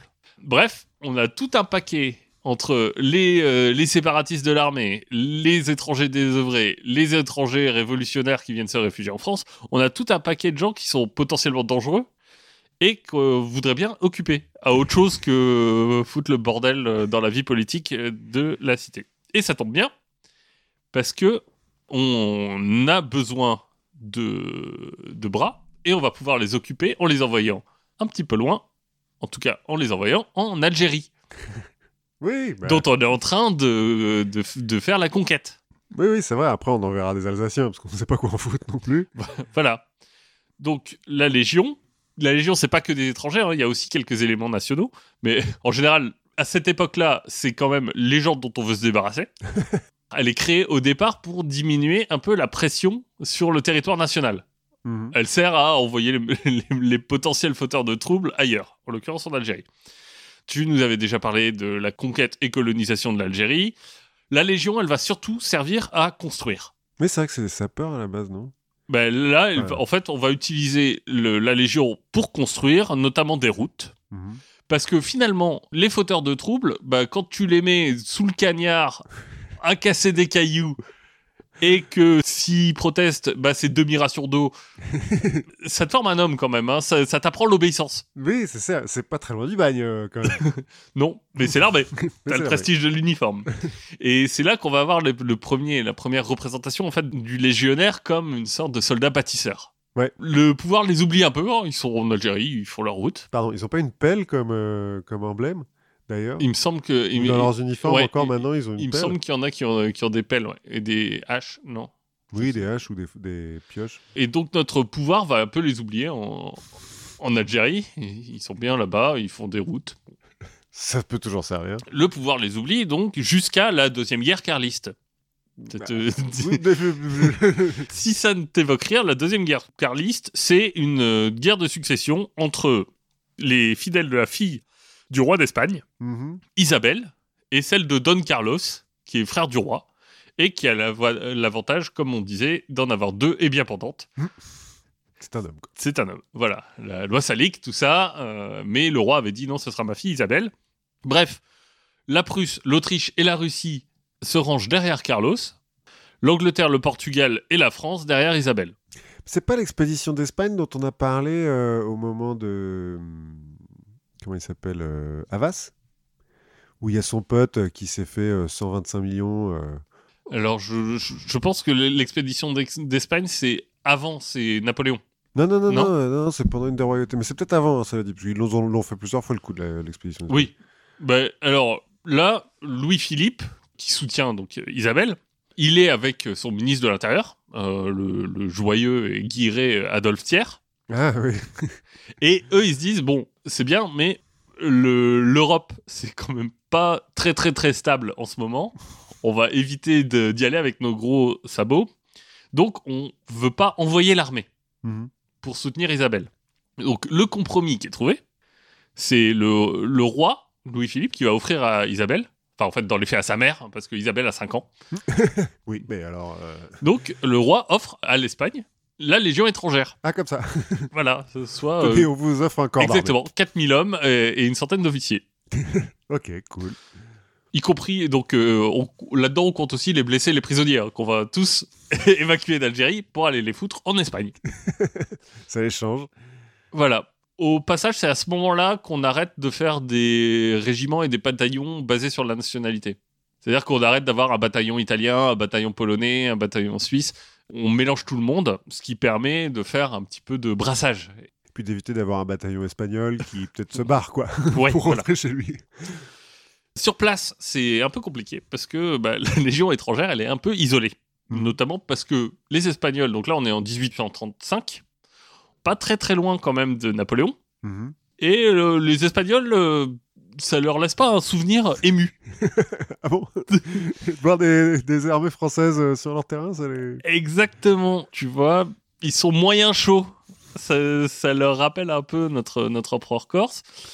Et euh, en France, de l'autre côté, on se dit bon, c'est bon, on leur a donné la Légion, maintenant ils se démerdent. Ce qui fait que on, leur a- on va leur envoyer deux fois des renforts de 400 et 300 hommes euh, Ah oui. au début, C'est des gros renforts. et, euh, et après on arrête. Donc plus de renforts ni en hommes ni en matériel. Oui, non, bah, ils se démerdent. Démerdez-vous, euh, vous trouverez des balles sur place. En face, les carlistes ont la politique de pas faire de prisonniers. Hmm. Ce qui va entraîner, bah, finalement, le même mot d'ordre chez les légionnaires. Parce que, bon, Ouais, bah oui, oui. à la guerre comme à la guerre, hein, donc on va multiplier les exécutions sommaires des deux côtés. C'est pas euh, vamos à la playa comme ambiance, c'est un peu plus tendu. Le... bien le prendre, les Espagnols, après euh, le petit Corse vénère qui massacre la moitié de leur pays. Ouais, bon là c'est une guerre civile, ils sont à côté de la guerre civile. oui. La Légion va être isolée au point de pousser le commandant, un certain Bernel, Mhm. à démissionner et à aller se plaindre auprès du roi, Du roi d'Espagne ou du roi de France? Du roi de France, Mhm. qui en a clairement rien à foutre. Notamment parce que euh, bah il y a quelques problèmes en Algérie. Et, euh, et donc, euh, il est plutôt focalisé sur l'Algérie, la guerre carliste. Bon, il a, il- il a envoyé ses, il a donné sa légion. Donc, euh, la légion va continuer à se battre, d'après ce que j'ai lu, plutôt avec détermination, plutôt Mhm. bien, Mhm. parce que c'est des gens qui ont quand même été aguerris. Enfin, c'est des vrais soldats maintenant. hein. Ils ont cassé Ils ont suffisamment de cailloux. Exactement, pour euh, avoir des, des biscottos. Mais ils ont en fait euh, plus vraiment de but. Enfin, ils sont un peu isolés de tout le monde, donc ils, ils sont là, ils se battent, mais ils savent pas. Enfin, ils savent à peu près contre qui, mais ils savent pas trop pourquoi. Ils ont plus de ravitaillement. Finalement, ça va être euh, une troupe qui va être décimée euh, par la faim, euh, rava- complètement ravagée, qui va recevoir le 8 décembre 38 son licenciement. Ah, on va les virer comme ça. Ouais, le- bah, Isabelle leur dit c'est bon, on a gagné, rentrez chez vous. Et donc, ils peuvent traverser les Pyrénées. L'ensemble des 63 officiers et 159 légionnaires vont pouvoir rentrer. C'est pas beaucoup ça. Ils sont Euh, partis à 4000. Ouais, ils rentrent à 250 quoi, à peine. Exactement. Ok, cool, cool, cool. C'était pas terrible, terrible. hein, le- non, non, ça avait pas l'air terrible. On a de la chance qu'ils aient pas créé leur propre état en disant euh, bah nous on va prendre ce coin là et puis démerdez-vous les autres. ouais, mais bon, quand t'es 150, c'est- ça devient plus compliqué. Donc, entre-temps, Louis-Philippe a créé une deuxième légion, qu'on appelle la Nouvelle Légion. Puisque la Légion étrangère était, avait quitté l'armée française, il a créé une nouvelle légion, là encore, pour euh, bah, continuer la colonisation de l'Algérie. Eh oui. Bizarrement, les Algériens se laissent pas faire. Je Exactement. Donc, pas. la Légion étrangère euh, s'est bâtie à la fois sur l'Algérie et sur le fait d'avoir été complètement abandonnée en Espagne. Du coup, le Mexique, Oui, c'est quoi le rapport? On est 30 ans plus tard. Bah oui, parce que l'armée française est allée faire la guerre au Mexique en 1860. Bon, comme en Algérie, hein, elle n'est pas allée y faire la guerre, elle est allée y faire une expédition.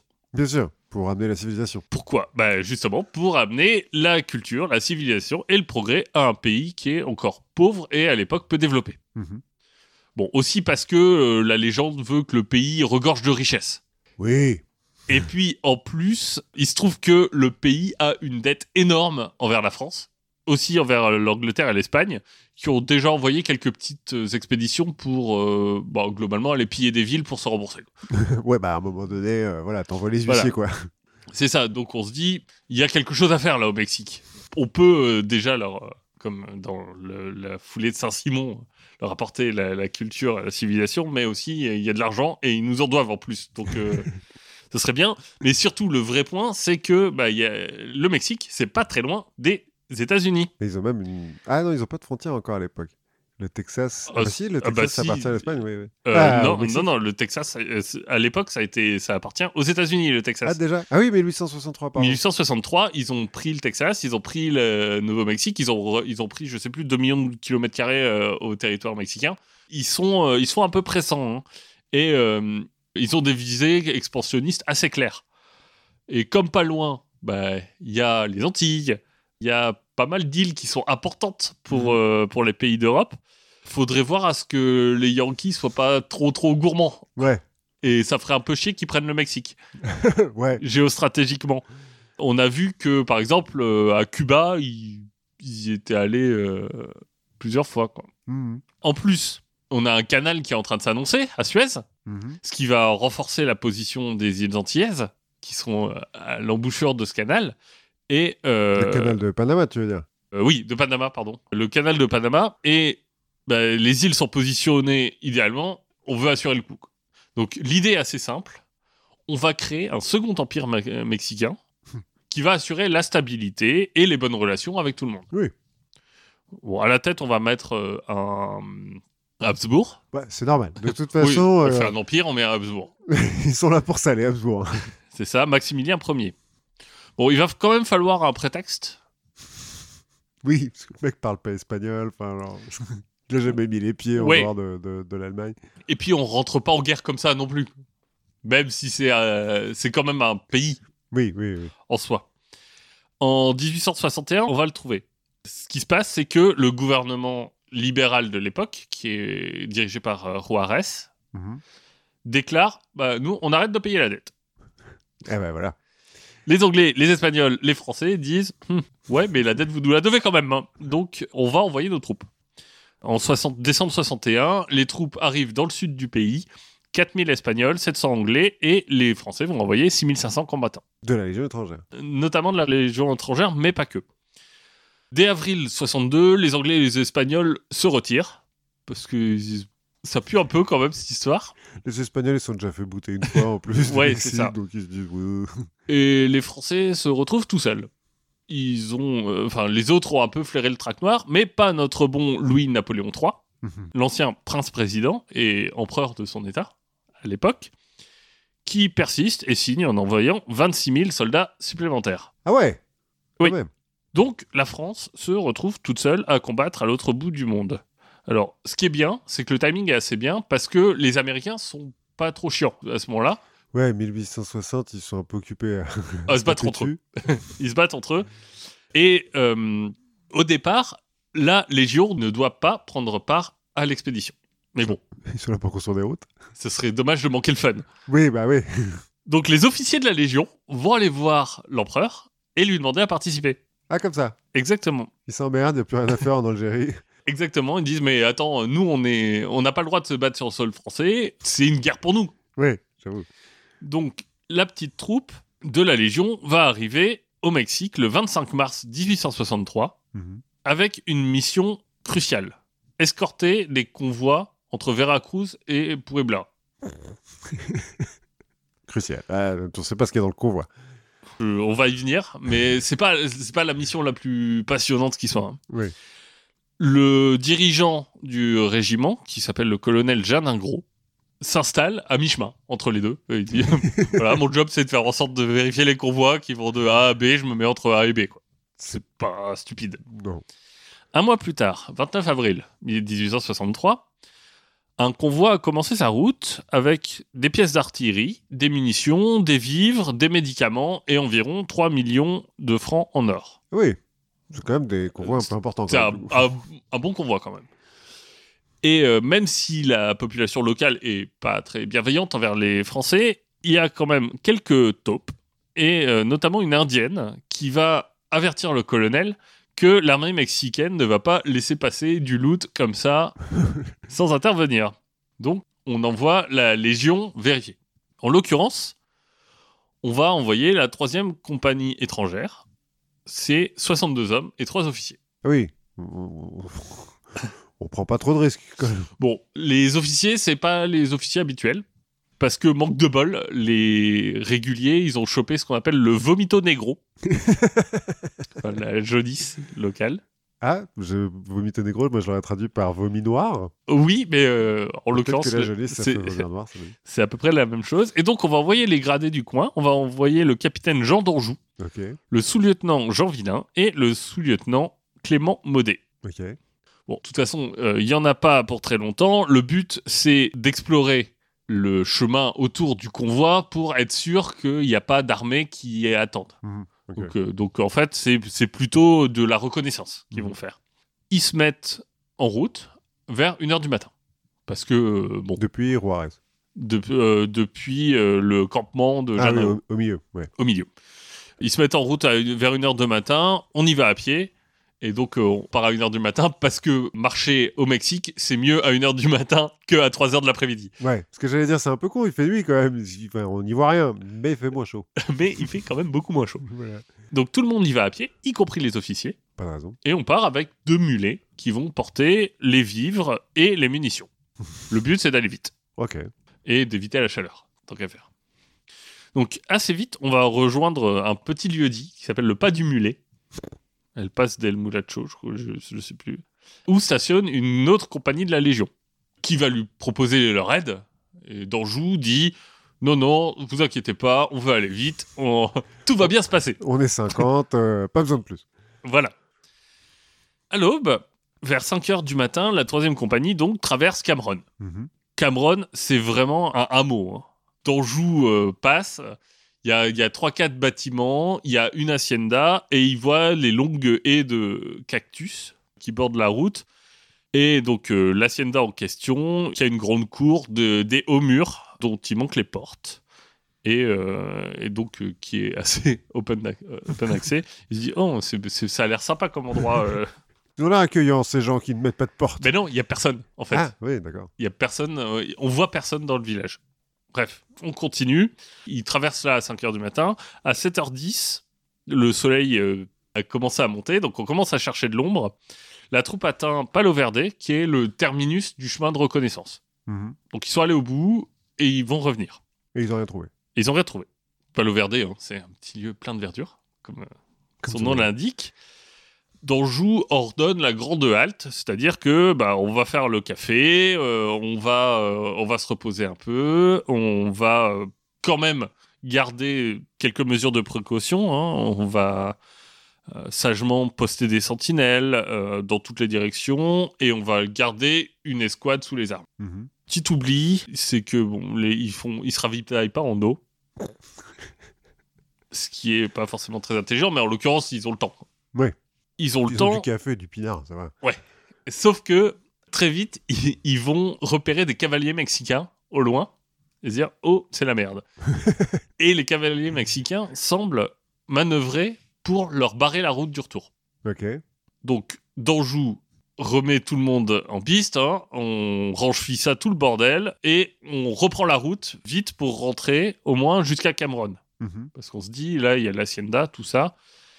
Et euh, on atteint Cameron vers 8 heures. Stupeur, on rentre dans Cameron, hop, un coup de feu qui retentit, des pneus qui crient, enfin, dirait Nicky Larson. Euh, un coup de feu qui semble venir d'une maison, alors qu'on pensait que c'était complètement vide. Un légionnaire est blessé. Et, et donc, euh, bah, qu'est-ce qui se passe? Donc, On va fouiller les bâtiments à nouveau. On Ah, il y a un- juste un seul, un Ouais, seul coup de feu. juste un, un seul coup de feu qui est parti. Ok. Mais ça suffit à ralentir la troupe pour euh, aller fouiller tout le hameau. Et on trouve rien. Personne. Coup de feu fantôme. Ah, il fouille tout, il trouve même pas le tireur. Non. Ok. Mhm. Il continue à avancer. À la sortie de Cameron, là, il n'y a plus de doute parce qu'ils ont un petit monticule qui est à droite de la route sur lequel se tient la cavalerie mexicaine, prête à charger.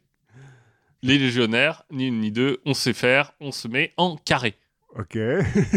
La cavalerie, on parle donc euh, là du- d'une cavalerie qui est dirigée par le colonel Milan, Mhm. 800 hommes. Contre 50, donc. Voilà. Enfin, 47 soldats et 3 officiers. Exactement. Tranquille. Facile. Donc, les légionnaires se mettent en carré, la charge est bruyante, mais les légionnaires sont devenus des vrais soldats endurcis. Hein, c'est plus les rebuts du départ. La charge se brise sous le feu des légionnaires. Une deuxième charge a lieu. Elle est aussi repoussée et ils n'ont à déplorer que deux pertes. Les deux mulets. Ah, putain Enfin, qui sont pas morts, qui se sont enfuis. Ils se sont dit, oula, ils ont- Ouais. Ah, bon. mais ils se sont enfuis avec les munitions. Voilà, dit, dit comme ça, Ouais. ça semble rien, mais ils se barrent avec les vivres et les munitions. Ouais, ouais, ouais. C'est relou, ça.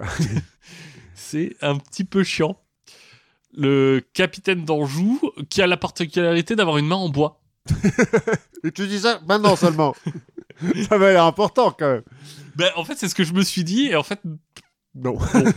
pas vraiment. Il a une main en bois depuis quelques années avant, euh, qui est une bataille avant. Euh, apparemment, il sait très bien s'en servir. C'est un combattant émérite. Le capitaine d'Anjou, lui, il va prendre la décision alors de rebrousser chemin et d'aller vers l'hacienda de Cameron pour y protéger ses troupes. Mhm. Plutôt, oui. En fait, il aurait pu pousser et continuer, puisque les premières charges ont, ont été repoussées, il aurait pu euh, continuer son chemin vers euh, la Légion, enfin vers l'autre régiment qu'il a laissé, qui avait proposé de l'aider. Ah oui, c'est vrai qu'ils avaient rencontré un autre régiment. Ouais, Mais- mais, euh, en se déplaçant, ils sont plus vulnérables. C'est surtout que en allant dans cette cour, il va fixer l'ennemi. Il Mhm. va fixer le colonel Milan. il va fixer les troupes, et ça, ça va donner du temps au convoi. Oui, pas faux. Donc en fait, ça va lui permettre d'avancer, de, de passer le- sans encombre, parce que en fait, la troupe qui devait attaquer le convoi, pendant ce temps-là, elle attaque La le, l'hacienda, voilà. L'hacienda en question, c'est une grande cour rectangulaire avec des ruines de hangars le long des murs Mhm. et un bâtiment principal vers lequel se dirige la compagnie. Mais là, il est 9h du matin et malheureusement pour le capitaine, l'ennemi a déjà investi les lieux. Ah. Donc ils vont se retrancher dans une pièce qui est laissée libre, avec des ruines, des granges. L'ennemi est du coup très très très proche. Ouais. Parce que donc ils sont, lui et une partie des Mexicains, dans la même enceinte de la Exact, exactement. Mhm, mhm. Donc euh, il peut pas accéder aux étages non plus pour aller voir ce qui se passe en dehors du, des murs. Ils vont quand même calfeutrer les portes. Mhm. Mais ça, ça fait pas très peur au capitaine. Bon, parce que déjà en face, c'est des Mexicains. Bah, on a vu qu'ils devaient quand même pas très bien tirer. hein. Si en deux charges, ils ont pas réussi à en buter un seul. C'est des Mexicains et en plus, c'est des cavaliers. Alors, peut- déjà que dans la plaine sur leurs chevaux, ils sont pas hyper efficaces, mais là, en combat rapproché dans des bâtiments, ils sont pas entraînés, équipés pour ça. Enfin, c'est des légionnaires. Ouais. Là, il est à l'intérieur, il est un petit peu plus serein. Il va faire diviser l'unique litre de vin qu'il leur reste en 60. Et on va se préparer à tenir. Vers 9h30, du 9h30, 10h, j'ai lu 9h30, j'ai lu 10h, euh, un officier mexicain qui s'appelle Ramon Lenné, il va se présenter avec un drapeau blanc et euh, en français leur proposer d'être raisonnable. Les Ah. gars. Parce que autour de vous, vous avez 800 cavaliers. Donc, vous avez aucune chance. hein, soyons, soyons clairs. Autant que vous rendiez, et puis basta, on vous fait prisonnier. Ça, bon, il y aura un peu de prison, mais bon, Ça va, c'est moins. c'est la guerre, quoi. Voilà. La réponse de- d'Anjou nous avons des cartouches, nous ne nous rendrons pas. Ok. Il est un peu, ouais, il est un peu strict lui aussi. Ouais, lui, il, il transige pas trop. Ouais, ouais, ouais. Donc, c'est à ce moment-là qu'intervient le fameux serment de Cameron, où, en fait, d'Anjou va faire jurer à la troupe de se battre jusqu'au bout. Et les- la troupe, euh, ok, Ok. c'est des soldats qui se battent pour la France alors qu'ils sont pas français. Ouais. Au Mexique. dans une hacienda pourrie, au milieu de nulle part. Les mecs, ils font Ouais, Ouais, on y va. on va mourir pour Alors, toi. apparemment, d'après certains témoignages que j'ai vus, le, le serment aurait été un peu euh, embelli. Mhm. Enfin, tu vois, c'est pas un truc de film. euh, Ouais. c'est bon, les gars, on se bat. Ok, on se bat, quoi. Mais toujours est-il que le serment de Cameron, on en reparlera après, est resté célèbre. 11 heures. D'Anjou, il organise un peu tout, il se balade et hop, il prend une balle en pleine poitrine. qui ne lui laisse au- aucune chance. Le commandement échoua au sous-lieutenant Vilain. C'est un beau nom de, être sous-lieutenant. Voilà, ça ne change pas grand-chose en soi. Hein, il n'est toujours pas question d'arrêter le combat. C'est le Fletcher Christian du truc, en fait. C'est le second, mais c'était lui qui avait le charisme. Ben, en tout cas, il est 11h. Les mecs sont debout depuis 1h du matin. hein. Oui, c'est vrai, aussi. Ils ont rien mangé. Ils ont plus à boire. On est dans le sud du Mexique. Tranquille. Tranquille. La situation n'est pas des plus joyeuses. Mais elle va évoluer. On entend les clairons. Ah. Arrivent les renforts. Et effectivement, 1200 hommes arrivent et prennent position. L'armée mexicaine vient donc de doubler de taille. Tranquille. c'est pour les mecs qui sont 2000 en face. Ils sont 2000, on est 50. Enfin, on est 60. Il y a- déjà eu quelques morts. À nouveau, on va leur expliquer qu'il serait pas idiot de se rendre. Et à nouveau, la Légion refuse. Peu après 2 heures de l'après-midi, le sous-lieutenant Vilain tombe mort à son tour, atteint d'une balle au front. ouais, ça fait mal. Donc là, c'est le sous-lieutenant Modé qui va prendre le commandement. Et avec euh, le plus grand calme, les légionnaires vont continuer à tenir bon. Ils, vont ils, se battent ou ils sont juste retranchés, là Euh, ils sont retranchés, mais ils, ils se battent, ils, ont- ils continuent à faire feu. Ouais, d'accord. en fait. Donc ils ramassent les munitions des morts pour pouvoir continuer à tirer parce qu'ils ont quand même pas un grand stock. Mhm, mhm. Pour euh, venir à bout de leur résistance, les Mexicains vont mettre le feu à des tiges de maïs séchées qui étaient dans les hangars et qui s'appuient euh, sur les bâtiments où ils sont. Donc, on les enfume. Donc ils connaissent la Légion, c'est comme ça qu'ils ont gagné l'Algérie. Donc... voilà. Donc euh, en plus de pas avoir à manger, pas avoir à boire, quasiment pas de cartouches et être à 50 contre 2000, maintenant on combat dans la fumée. Tranquille. il fait chaud, on a les blessés qui sont autour, qui sont en train d'agoniser. Certains qui n'hésitent pas à essayer de boire leur urine euh, ou lécher des flaques de sang parce qu'ils ont vraiment soif. Ouais, ouais, j'avoue, en même temps. 17h30. Ils sont plus que 11 à pouvoir se battre. Le sous-lieutenant Modé mène toujours la troupe. En face, euh, le colonel Milan commence à poil à s'impatienter. Troisième message aux légionnaires. Là, ils prennent même plus la, la peine de répondre. Ils butent pas le messager quand même. non. Ah non, c'est des militaires, ils ont... Bah, ils auraient pu se la jouer Les le messager vient avec le drapeau blanc, quoi. Ouais, mais ils auraient pu se la jouer spartiate, tu vois. Oui, mais ils ont un honneur. C'est des légionnaires. Milan décide donc de lancer l'assaut final. Mhm. Les Mexicains euh, envahissent assez vite la cour de l'Hacienda. Euh, on a cinq coms qui tombent, donc ils sont plus que six à tenir le feu, barricadés. Donc on va avoir donc Modé, mais aussi le caporal Men, et ensuite quatre légionnaires Cato, Wenzel, Constantin et Léonard. Ça, c'est les noms qu'on leur a donnés. Je pense que c'est les noms qu'on leur a donnés. Bon, ils ont plus d'eau, ils ont plus de nourriture, et plus inquiétant, ils ont plus qu'une seule cartouche chacun. Euh, ouais. Bref, il n'y a plus qu'une chose à faire. Au signal de leur commandant, ils tirent ensemble leur dernière balle, ils fixent leur baïonnette et ils chargent À 5. Oh à 5 contre 2000. le sous-lieutenant Modé est bien entendu euh, visé par, euh, par les mecs, mais Kato va se jeter devant lui pour le protéger. Il va prendre 19 balles. Bon, ils sont bientôt plus que 3 debout. Entourés par euh, toute la troupe aztèque. Ils sont au bout, il y a les tu vois, faut imaginer euh, les, les canons pointés sur eux. Les gens osent pas euh, tirer. Finalement, par la voix du caporal Maine, ils acceptent de se rendre à deux conditions. Un, qu'on leur laisse leurs armes, et deux, qu'ils puissent prendre soin de leurs blessés. Milan accepte, Mhm. et c'est à ce moment-là qu'il aura cette phrase Ce ne sont pas des hommes, ce sont des démons. Ouais, ou des cons, quoi. No soy euh, homos, euh, soy demonios. Enfin, je sais pas, mon espagnol euh, est- va pas beaucoup plus loin que la tortilla. Au final, on aura presque 60 légionnaires qui auront été mis hors combat, dont 40 morts. ah ouais. Ouais, ils en ont pas sauvé beaucoup, quoi. Un seul sortira du champ de bataille libre, le tambour, l'ail, l'officier de tambour, qui a pris 7 coups de lance et qu'on a laissé sur place, euh, qu'on a laissé pour mort, mais qui euh, réussira à lutter contre ses blessures euh, et qui sera découvert par les renforts qui vont arriver le, le lendemain. En face, ils ont fait 190 morts, 300 blessés Ah ouais, putain. quand même. Pas mal. quand même. Et donc, lorsque les, les renforts arrivent, donc le convoi, lui, a pu arriver euh, jusqu'au bout de son voyage, et le colonel Jarnagro arrive et il va récupérer sur le cadavre la main de bois du capitaine d'Anjou, Mhm. qui encore aujourd'hui est conservée par la Légion, considérée comme une relique. Ouais, ouais, ouais. Parce que bah, depuis, le souvenir de la bataille est commémoré tous les 30 avril dans la Légion, où on lit le récit officiel de la bataille. J'avoue que je me suis beaucoup inspiré de ce récit, donc euh, peut-être qu'on héroïse un petit peu ce qui se passe. Mais, Peut-être que Mais l'histoire les- racontée par les Mexicains mais les, chi- chiffres sont à peu près... euh, bah, en fait, c'est ce que j'allais dire. Le... Il n'y a pas beaucoup de sources, finalement, du, côté des Mexicains, parce que... Ils sont pas très fiers de ce qui s'est passé. Ben non, mais en fait, pour eux, c'est... Enfin, Oui, ouais, c'est vrai que c'est une escarmouche, quoi. Ah, ouais, ils sont tombés sur 50 gars quoi.